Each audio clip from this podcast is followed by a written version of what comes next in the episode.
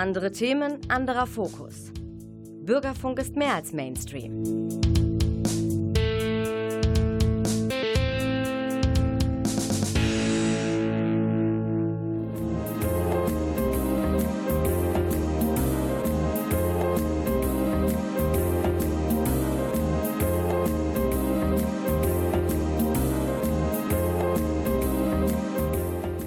Der Lesewurm extra. Neues vom Buch- und Hörbuchmarkt.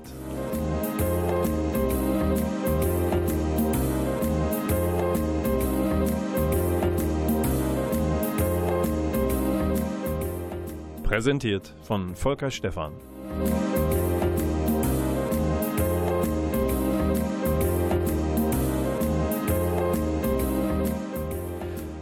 Das gewisse Extra dieser Extrasendung des Lesewurms ist natürlich, wie immer in der Technik, Klaus Blödo. Er ist nicht nur das gewisse Extra, sondern die Extra-Portion Extra. Warum bemühe ich diesen Begriff Extra neben dem Zusatz im Titel der heutigen Sendung? Ja, warum? Weil wir heute eine Extra-Portion Krimi senden werden für eine Sendung, die zwischen den üblichen Terminen des Lesewurms ausgestrahlt wird. Ihr wisst, und alle, für die das das erste Mal ist mit dem Lesewurm, das ist eine Kultur-, Buch-, Hörbuch-, Musiksendung, die eigentlich an jedem zweiten, an dem zweiten Samstag eines jeden Monats ausgestrahlt wird auf Antenne Münster. Zu finden ist der Lesewurm aber auch dauerhaft in der Mediathek von nrvision.de und Vision schreibt sich da mit dem Westfalen-W in der Mitte. Dort könnt ihr auch bald diese Sendung nachhören, wenn ihr wollt, und auch alle anderen aus den vergangenen Jahren. Alle anderen, da wird sich auch eine finden, in der wir ein Interview hatten mit der aus Münster stammenden Autorin Gisa Pauli. Zu ihr und ihrem neuesten Roman Später mehr. Auch das gehört zur Extraportion Krimi Gisa Pauli. Ihr wisst vielleicht Bescheid. Wer nicht Bescheid weiß, dem werde ich später noch ein bisschen mehr davon erzählen. Wir steigen ein mit einer spanisch sprechenden und englisch singenden Künstlerin. Und die heißt Marcella Bovio. Die hat unter ihrem eigenen Namen im Eigenverlag herausgebracht das Album Unprecedented The Piano Sessions, also ein bisschen downgegradet, das, was sie sonst mit voller Band eingespielt hatte.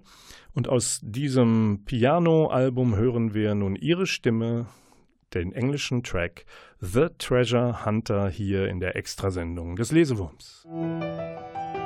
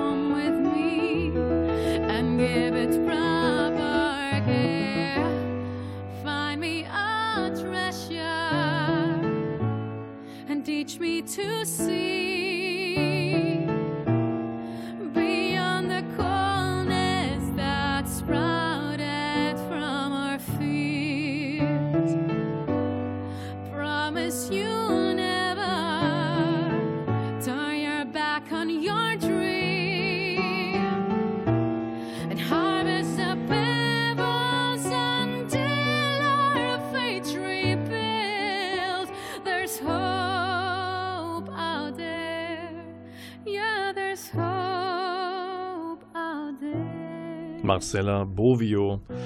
Die Frau aus Mexiko, die heute in den Niederlanden lebt, weil sie entdeckt worden ist für ein Projekt des niederländischen Komponisten, Musikers Arjen Lucassen. Der hat sie für eins seiner Alben ähm, rekrutiert und seitdem lebt sie in Europa und bringt eigene Musik raus, aber auch in Band Verhältnissen ist sie auch unterwegs. Es gibt sehr viel zu entdecken. Marcella Bovio, B-O-V-I-O, schreibt sie sich, findet ihr im Internet. Und äh, wenn ihr wollt, unterstützt die Dame.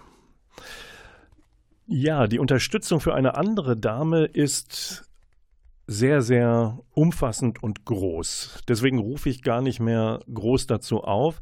Ihr kauft ja sowieso ihre Bücher oder Hörbücher. Die Rede ist, ich habe es eingangs dieser Lesewurm-Extrasendung erwähnt, von Gisa Pauli. Wenn man mal davon absieht und es ihr auch nicht übel nimmt, dass sie die ersten rund zwei Jahre ihres Lebens in Gronau zugebracht hat, dürfen wir dann doch sagen, dass daraufhin Jahrzehnte in Münster folgten. Gisa Pauli schreibt viele Romane, sie ist auch Journalistin, aber sie hat ein unglaublichen Erfolg gelandet mit ihrer Reihe um Mama Carlotta. Mama Carlotta, das klingt nicht nur italienisch. Mama Carlotta ist auch eine Italienerin, aber sie hat es verschlagen auf die Insel Sylt. Ein Traumziel der Schriftstellerin Gisa Pauli natürlich. Deswegen siedelt sie dort inzwischen den 15. Fall für für Mama Carlotta an. Warum kommt Mama Carlotta auf eine deutsche Nordseeinsel? Nun, ist ganz einfach. Sie hat eine Tochter, in die hat sich ein Deutscher verliebt. Die beiden haben geheiratet und der ihr Schwiegersohn ist ein deutscher Kommissar und der ermittelt eben auf Sylt. Gleich werden wir noch ein bisschen was dazu hören, warum die beiden sehr eng verbunden sind und was noch in der Familie nicht ganz so schönes äh, passiert ist. Aber alles ist gut. Der Kommissar hat inzwischen ein Auge geworfen auf die Staatsanwältin aus Flensburg, die auch für die Insel zuständig ist, Sylt. Und warum das geht eigentlich, wo die Schwiegermutter auch auf der Insel ist, darüber wird uns jetzt Christiane Blumhoff ein wenig erzählen, denn die hat den 15. Fall Lachmöwe der Mama Carlotta-Reihe eingelesen für Osterwold Audio. Und jetzt hören wir mal 60, 70, 80 Sekunden, was für familienverwandtschaftliche Verhältnisse es in der Familie rund um Mama Carlotta so gibt. Mama Carlotta war alles andere als ausgeschlafen. Wie immer nach einer Vollmondnacht. Diesmal half nicht einmal ein doppelter Espresso. Es musste ein zweiter her. Stöhnend ließ sie sich auf einen Stuhl sinken und betrachtete den Frühstückstisch. Die Teller, von denen das Rührei gekratzt worden war, die Marmeladenflecken, Krümel auf der Tischdecke, die Butter, die zu glänzen begann. Ihr selbst hätte es den Magen umgedreht, wenn man sie zu einem derart opulenten Frühstück nötigte. Ein guter Espresso oder zwei, dazu ein Zwieback, das reicht ihr vollkommen. Die Gewohnheit der Deutschen, sich schon am frühen Morgen den Bauch vollzuschlagen, würde sie nie übernehmen. Anders als Lucia. Ihre Tochter hatte noch gar nicht lange auf Sylt gelebt, da schwärmte sie schon von Rührei und Schinken und sogar von Lachs und Leberwurst zum Frühstück. Und sie bestand darauf, dass ihre Kinder erst zur Schule aufbrachen, wenn sie nicht nur mit Liebe und Geborgenheit, sondern auch mit vielen Sattmachern und Vitaminen gefüttert worden waren. La mia piccola. Die Gedanken an Lucia waren noch immer schwer zu ertragen.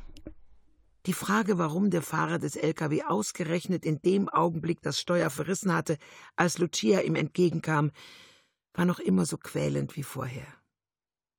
Sie würde keine Antwort bekommen. Lucias plötzlicher Tod hatte eine Wunde aufgerissen, die nie verheilen würde. Und doch vernarbte sie allmählich und tat nicht mehr ganz so weh. Das ist das Hörbeispiel aus Gisa Paulis 15. Fall für Mama Carlotta namens Lachmöwe. Wir haben also erfahren, dass äh, ihre eigene Tochter bei einem Unfall ums Leben gekommen ist und dadurch ist es so, wie es ist. Ihr Schwiegersohn, dem sie ganz nah ist und manchmal auch auf die Nerven geht, weil sie mischt sich natürlich ständig in dessen Fälle ein, ähm, darf jetzt sich wieder neu verlieben. Und das soll wohl die Staatsanwältin sein. Ich verrate nicht, wie weit es in diesem Fall um äh, die amorösen Dinge äh, dann äh, geschieht bei den beiden. Was ich euch verraten werde, ist allerdings direkt in der Nachbarschaft von Mama Carlotta. Da ist der nächste Mord angesiedelt. Es handelt sich um den Tod einer ehemaligen, um eine, um eine äh, Tod einer Pflegekraft, die in der Nachbarschaft eine ältere Dame bis zu ihrem Tod gepflegt hat und eigentlich da jetzt gar nicht mehr gebraucht worden ist in dieser Funktion. Und dennoch wird sie in, ich glaube, einer Laube des Nachbarn tot aufgefunden.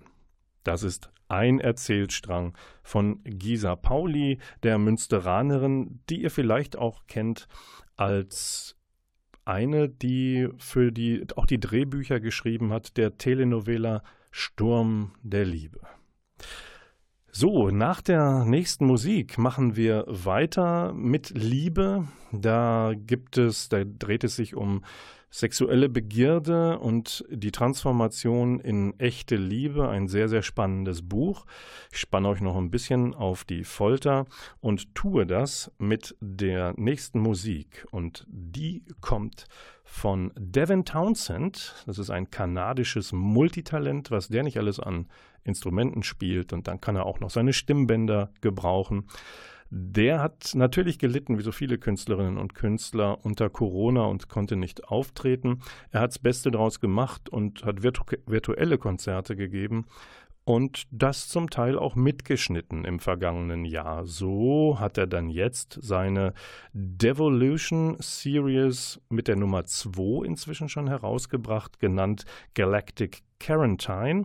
Und aus diesem neuen Album, gerade frisch raus, hören wir den virtuell live aufgenommenen Song Hyperdrive.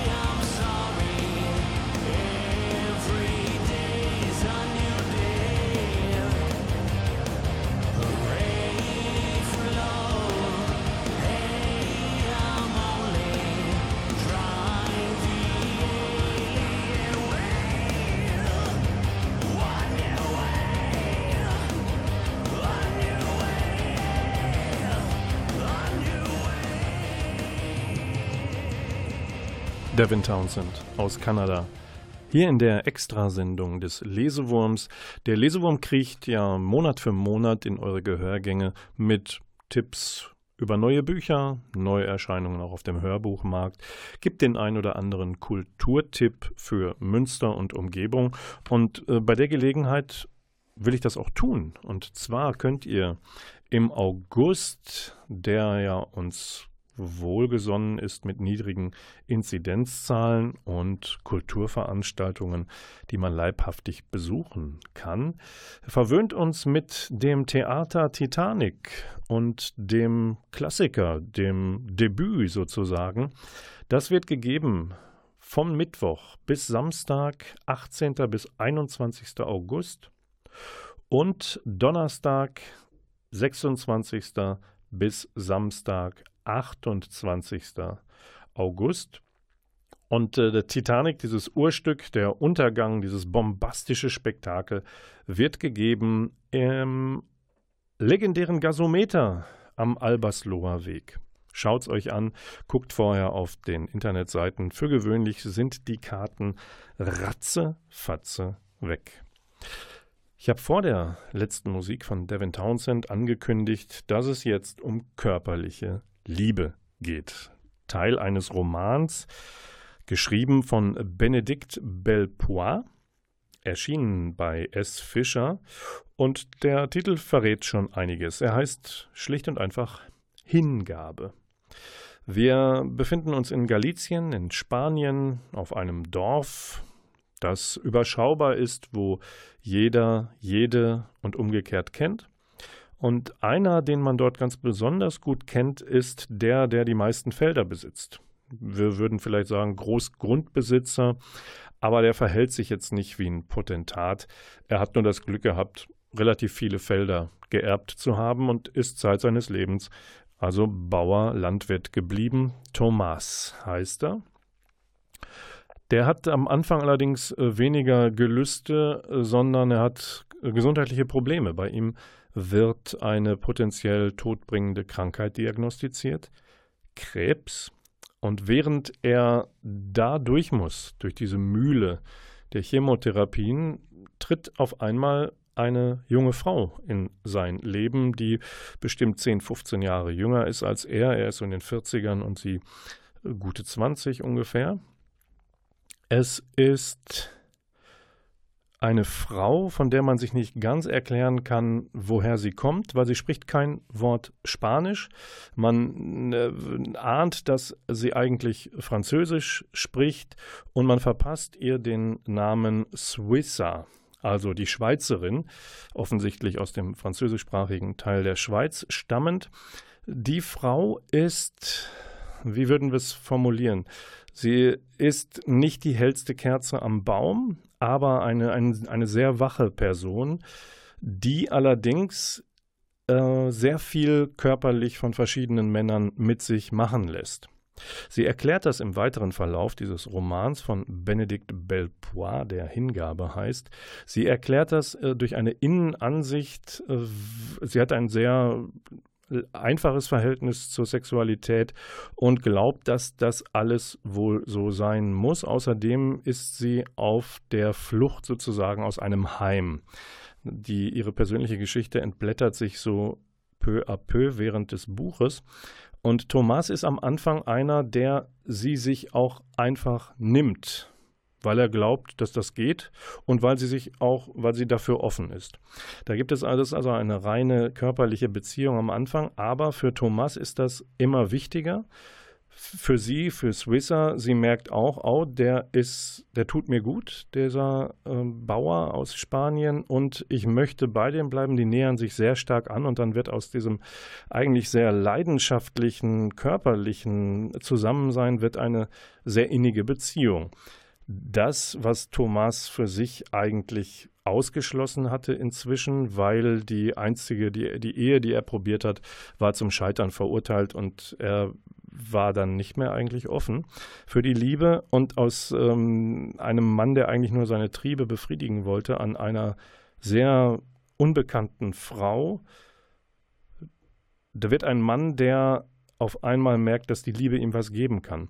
Und das Drama, was sich in diesem Roman von Benedict Belpois abspielt, ist, die Liebe droht zu scheitern. Es gibt eine große Herausforderung äh, für die beiden und Thomas muss eine sehr, sehr existenzielle, wichtige Entscheidung fällen und um diese Frau kämpfen.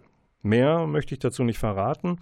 Es ist nur so, wenn ihr glaubt, oh, da ist jetzt viel Trieb, auch zum Teil Gewaltfantasien werden ausgelebt und, und, und.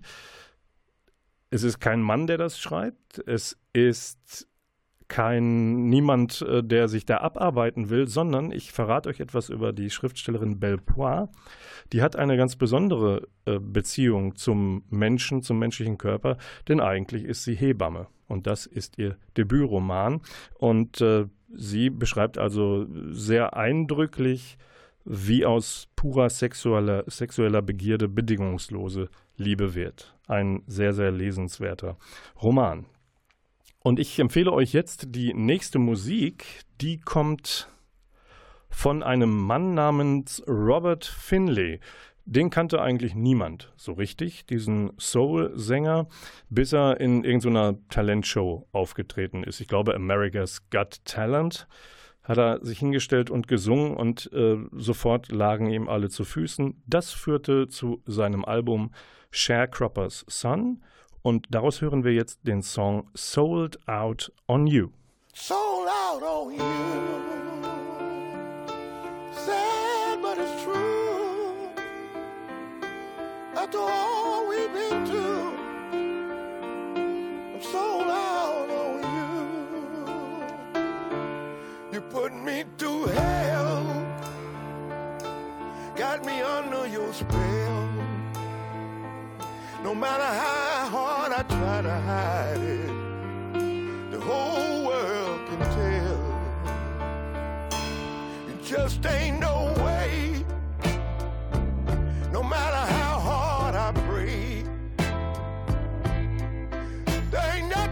say that's gonna save us today. I'm so out on you. It's sad, but it's true. After all we've been through, I'm sold out on you. I don't understand.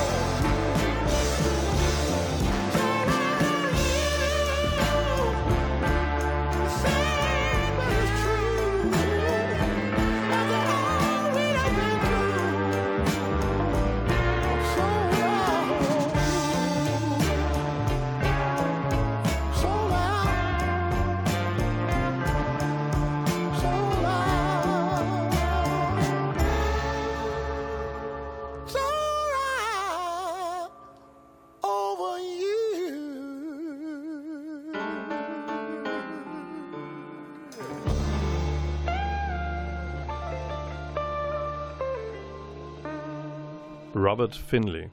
Was eine Soul-Stimme. Spät entdeckt, aber großartiger. Sänger der Lesewurm mit einer Extrasendung im Sommer zwischen den Terminen, zu denen er sonst zu hören ist, hier auf Antenne Münster, produziert im Medienforum Münster, wie gesagt. Der zweite Samstag eines Monats gehört für gewöhnlich dem Lesewurm. Abends um kurz nach 20 Uhr oder immer wann ihr wollt in der Mediathek von nrvision.de. Krimis, eine extra Portion Krimi, Spannungsliteratur hat der Lesewurm euch versprochen und erhält dieses Versprechen auch mit zwei Romanen aus deutschen Landen. Beginnen wir mit Noah Richter. Die Morgenröte heißt der Roman, der Untertitel Sie nehmen dir dein Leben erscheint gerade frisch bei Ulstein. Noah Richter ist äh, das Pseudonym eines Autors, der recht gute Erfolge mit Drehbüchern, Theaterstücken und Krimis gefeiert hat. Ich bin dem noch nicht auf die Spur gekommen. Vielleicht bin ich auch, ist der Lesewurm bei dieser Rechercheleistung einfach ein wenig faul? Ja, darf man sagen. Aber jetzt, was er uns in Morgenröte anbietet, Noah Richter, ist ein ähm, hochpolitisches Stück und Thema. Und zwar haben wir einen äh, erfolgreichen YouTuber, der hat aber ein Video veröffentlicht, was ihm um die Ohren geschlagen wird. Er muss enorm viel Geld, Millionen von Schadenersatz zahlen. So lautet zumindest der Richterspruch. Und wer kann schon 30 Millionen mal eben aufbringen? Und dann tut sich eine Tür auf, die ihm diesen, dieses wirtschaftliche Fiasko zu ersparen verspricht. Er soll einem Popstar eine Unterstützung in dessen Wahlkampf ähm, leisten. Und diese Unterstützung ist äh, leider, sagen wir es andersrum, der Popstar, wir kennen das vielleicht, er hat ein paar merkwürdige Ideen und seine politische Bewegung namens Morgenröte ist jetzt keine, die die Demokratie so sonderlich liebt. Und dann wird also der YouTuber namens Georg Herzfeld, der glaubte, er kann was Gutes tun und seinen Kopf retten, es wird eigentlich immer schlimmer und es geht um Hass und Hetze und dann steht Georg Herzfeld vor der Frage, wie komme ich aus der Nummer wieder raus? Und er kommt zu der Auffassung, ich kann das Ganze nur stoppen, was ich hier mit unterstütze, diese politische Bewegung. Morgenröte, den Begriff kennen wir auch aus Osteuropa. Ich komme da nur raus, indem ich den Hauptprotagonisten, diesen Popstar Götz Wolf, indem ich den umbringe. Ob er das tut, ob das die Lösung für gewisse Probleme und auch für die Probleme des YouTubers ist, lest es. Die Morgenröte von Noah Richter erscheint bei Ulstein. Und dann habe ich noch eine ganz, einen zweiten Krimi-Tipp auch von einem deutschen Schriftsteller namens Bernd Schwarze. Der hat einen äh, schönen Titel gewählt für seinen Krimi, der im Knauer Verlag erscheint seit Anfang Juli. Der heißt Mein Wille geschehe. Ja, und äh, das hat natürlich einen äh, kirchlichen äh, Beigeschmack. Der Sound kommt uns bekannt vor. Und tatsächlich ist Bernd Schwarze promovierter evangelischer Theologe. Und wie das so ist, wenn man so an der Kanzel steht, ist, wenn man Glück hat, trefft ihr in der Kirche auf gute Rednerinnen, Pastorinnen oder Pastoren. Und wenn die gut reden können, haben die vielleicht auch Talent zu schreiben. Bernd Schwarze hat das in jedem Fall. Und damit das Ganze noch ein bisschen lustiger wird, hat er einen Pastor erfunden als Hauptfigur in seinem Roman, der selbst zum Täter wird. Und da, da stellt sich dann die Frage, ob er dadurch, dass er Leute umbringt, von denen er glaubt, dass sie es verdient haben, ob er dadurch zu einem besseren Seelsorger, die Welt zu einem besseren Ort wird, wie auch immer. In jedem Fall spannend, es gibt Tote in der Kirche und das Ganze ist auch eine Art Kooperation, beziehungsweise Bernd Schwarze hat sich von niemand Geringerem als Bestsellerautor Sebastian Fitzek davon überzeugen lassen, Junge, du kannst so gute Geschichte erzählen, bring sie einfach mal zu Papier. Also ein bisschen Sebastian Fitzek steckt auch in Mein Wille geschehe von Bernd Schwarze gerade raus, veröffentlicht im Knauer Verlag. So, das waren zwei Krimis. Nach der nächsten Musik gibt es noch so den ein oder anderen Hinweis aus diesem Genre.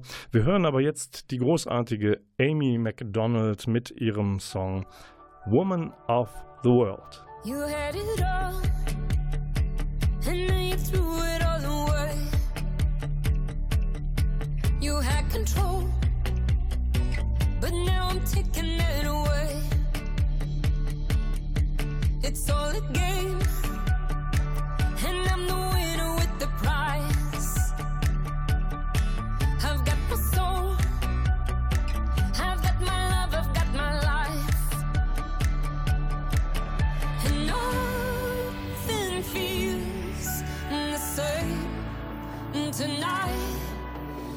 Something had to change.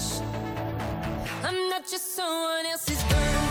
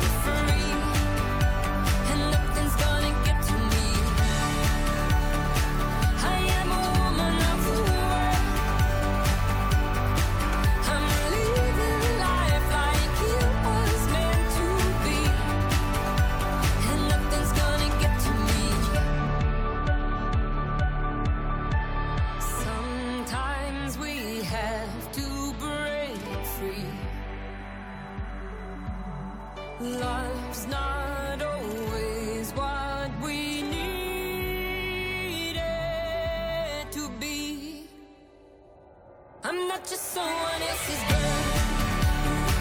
I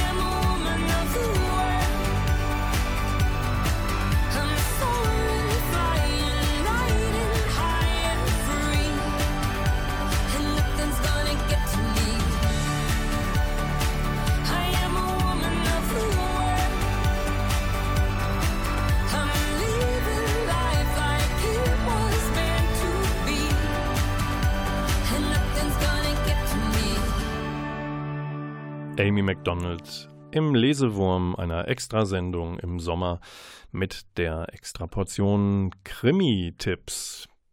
Am Mikrofon Volker Stephan in der Technik. Wie immer Klaus Blödo, der Unübertroffene. Ich habe euch dringend was ans Herz zu legen, legen ein Krimi-Bestseller aus Schweden. Da, da kommt eine ganze Reihe Bestseller her.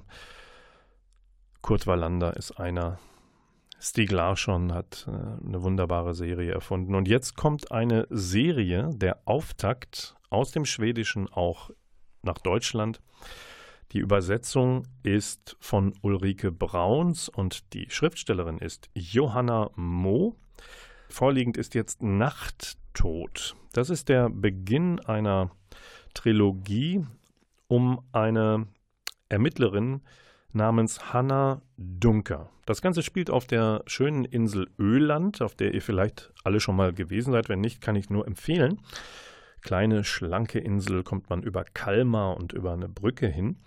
Das Problem von Hannah Dunker ist, sie kommt zurück auf ihre Heimatinsel und die Heimatinsel hat aber nicht so ganz große Lust auf sie, weil es gibt eine sehr, sehr schwere, schlechte Familiengeschichte, die sich mit Hannah Dunker, der Polizistin, äh, verbindet. Ihr Vater ist nämlich ein Mörder. Der hat vor mehr als einem Dutzend Jahren äh, einen sehr grausamen Mord begangen. Und äh, Hannah Dunker ist also auf der anderen Seite des Gesetzes und verfolgt Verbrecher und Straftäter und kommt zurück äh, nach Öland, weil sie dort einen Fall lösen muss um einen getöteten Teenager. Der wird erstochen aufgefunden und Hannah Dunker ist jetzt nicht nur Polizistin und zuständig, weil sie in dem Bereich arbeitet, sie kennt auch noch die Mutter des Getöteten sehr, sehr gut. Und wie es der Teufel so will, natürlich hat dieser Fall auch mit Hannah Dunkers Vergangenheit und ihrem mordenden Vater zu tun. Und während sie ermittelt und tiefer und tiefer in die Geschichte, in den Fall eindringt, reißen natürlich alte Wunden auf. Und das finden die, die Hannah Dunker kennen, nicht alle so gut. Und das ist der Auftakt einer Trilogie und die kann ich euch nur empfehlen. Johanna Mo, Nachttod, erscheint bei Heine. Und jetzt erscheint wie durch ein Wunder eine Band namens Mantra. Das wird als Kracher-Album verkauft und wir haben hier eine mystische Folk- Rock-Band und wir hören von ihrem Album Monster Mind Consuming den Track Ori Ori.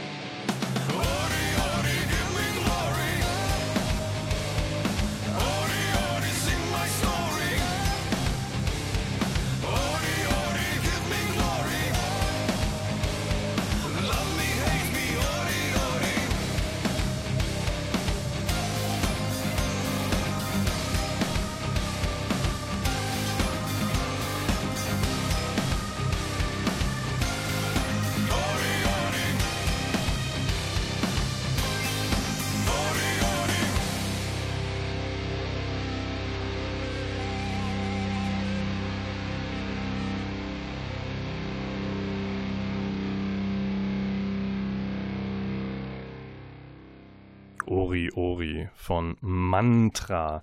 Mantra mit Doppel-N. Ja, der Lesewurm kommt zum Ende seiner Extrasendung im Sommer. Und wer könnte diese Sendung besser beenden als ein absoluter Bestseller-Autor? Der junge Mann heißt Simon Beckett. Wer kennt Simon Becketts Reihe nicht um den forensischen Anthropologen David Hunter? Das ging mit kalter Asche los und dann folgten, glaube ich, insgesamt sechs Teile sind es geworden. Die ewigen Toten ist, glaube ich, der frischeste. Aber Simon Beckett schreibt nicht nur Fälle mit und über David Hunter, sondern er hat sich überlegt, ich möchte eine neue Reihe an den Start bringen. Und in dieser Reihe äh, handelt es sich um die Hauptfigur Jonah Colley. Jonah Colley ist ja, Mitglied einer bewaffneten Spezialeinheit der Metropolitan Police in London. Er hat, wie es häufig so bei Hauptcharakteren ist, das ist jetzt nicht so ein Schmusebär und alles ist in Ordnung, sondern der trägt ein Schicksal mit sich. Er ist dafür verantwortlich, dass zehn Jahre zuvor sein damals vierjähriger Sohn Theo vor seinen Augen verschwunden ist. Dramatische Begebenheit. Der Vater, also Jonah, geht mit dem Kurzen auf den Spielplatz und Jonah ist völlig überarbeitet, nimmt seiner Gattin den Job, aufs Kind aufzupassen, ich glaube an einem Samstag, ab, weil sie noch zum Arbeiten muss. Und er ist aber so müde und überarbeitet, dass er auf der Parkbank am Rande des Spielplatzes kurz wegnickt. Und als er wieder aufwacht, ist der Sohn weg. Das ist, spielt zehn Jahre bevor der Fall einsetzt, zu dem ich gleich komme. Das hat natürlich dazu geführt, nicht nur, dass äh, er selbst über den Verlust seines Sohnes nicht weggekommen ist, denn der Kurze tauchte nicht wieder auf, sondern die Ehe ging auch zu Bruch. Und insofern hat er zehn Jahre hinter sich, in denen er versucht hatte, den Verlust seines Sohnes und seiner Liebe zu verkraften. Und jetzt kommt es zu einem Anruf, und ich muss wirklich sagen, es ist ein absoluter Page-Turner, den Simon Beckett da wieder geschrieben hat. Also man kommt aus dem Lesen nicht raus und will das Buch nicht weglesen. Er kriegt einen Anruf von einem alten Kumpel, während er selbst in einer Kneipe sich aufhält. Und dieser alte Kollege hat Stress, der hat, sitzt irgendwie in der Klemme, in der Patsche und er braucht Hilfe und sagt, ich habe großen Mist gebaut großen, großen Mist. Komm bitte um Mitternacht äh, an, den, an die Themse irgendwo äh, in London, an den Hafen. Und das tut Jonah und er findet ihn getötet auf und er wird selber, äh, ein Attentat wird auf ihn verübt und er erwacht schließlich, weil er noch einen Notruf absetzen kann, in einem Krankenhaus. Wird aber selbst für den Tod von vier Menschen verantwortlich gemacht. Und äh, das muss er erstmal verkraften und die ermittelnden Kollegen von ihm kommen zu dem Ergebnis, dass an dem Tatort, an dem er seinen auch getöteten Kollegen aufgefunden hat, da sind auch Blutspuren von einem Menschen, der damals verdächtigt wurde, vor zehn Jahren in die Entführung des Sohnes des Vierjährigen verwickelt zu sein. Das macht es alles viel, viel schwieriger und fast ausweglos für die Psyche von Jonah Colley. Und wie das Ganze sich auflöst und was von Jonah Colley übrig bleibt, damit daraus noch eine Serie werden kann von Simon Beckett, ja, das findet doch einfach durch das Lesen heraus. Die Verlorenen heißt der Thriller, erscheint bei Wunderlich. Meine Damen und Herren, liebe Kinder, Großeltern, Buch, Freundinnen und Freunde. Das war der Lesewurm mit seiner Extrasendung im Sommer. Wenn ihr das nachhören wollt, nrvision.de gibt es allerlei Folgen dieser kleinen Literatursendung. Und wenn ihr live einschalten möchtet, merkt euch einfach den zweiten Samstag eines jeden Monats, 20.04 Uhr, auf Antenne Münster. Der Klaus Blödo und Moderator Volker Stephan am Mikrofon verabschieden sich jetzt aus dem Medienforum Münster. Wir hören uns, kommt gut durch den Sommer. Bis bald. Und jetzt hören wir zum Abschluss eine norwegische Band namens Meer. Das heißt allerdings nicht Ocean übersetzt, sondern bisschen was dazu und wir hören von dem Debütalbum, das auch mehr heißt, den Song Night by Day. Tschüss und bis bald.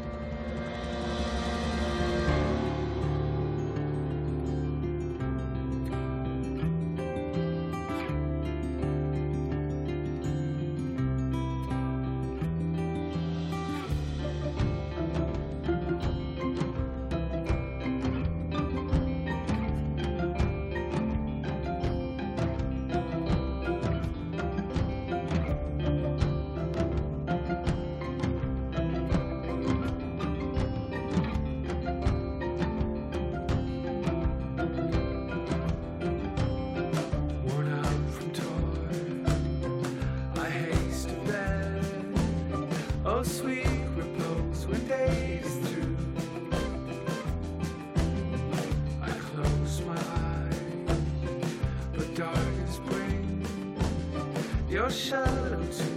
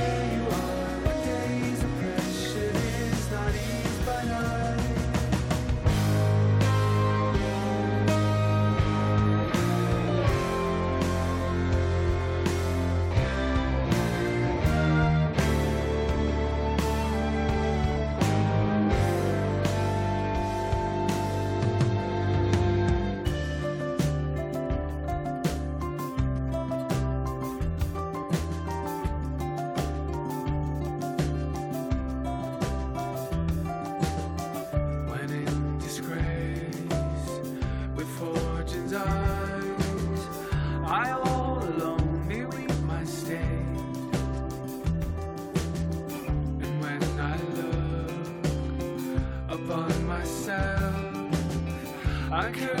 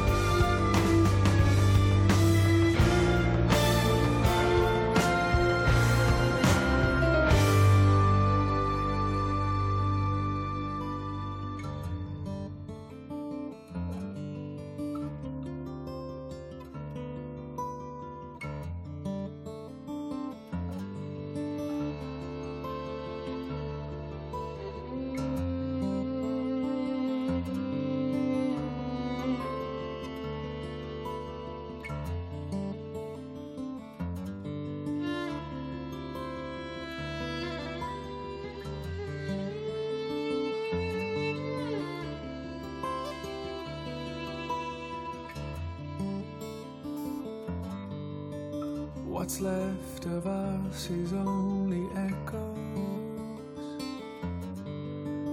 What's left of me is in your head. You sold.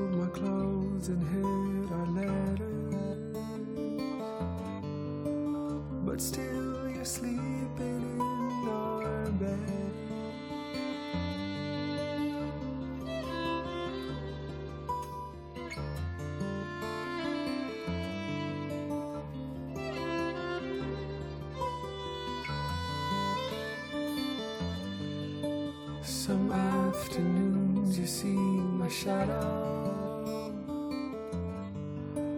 or hear my footsteps on the stairs. You tell yourself to keep your eyes shut. You tell yourself to close your ears.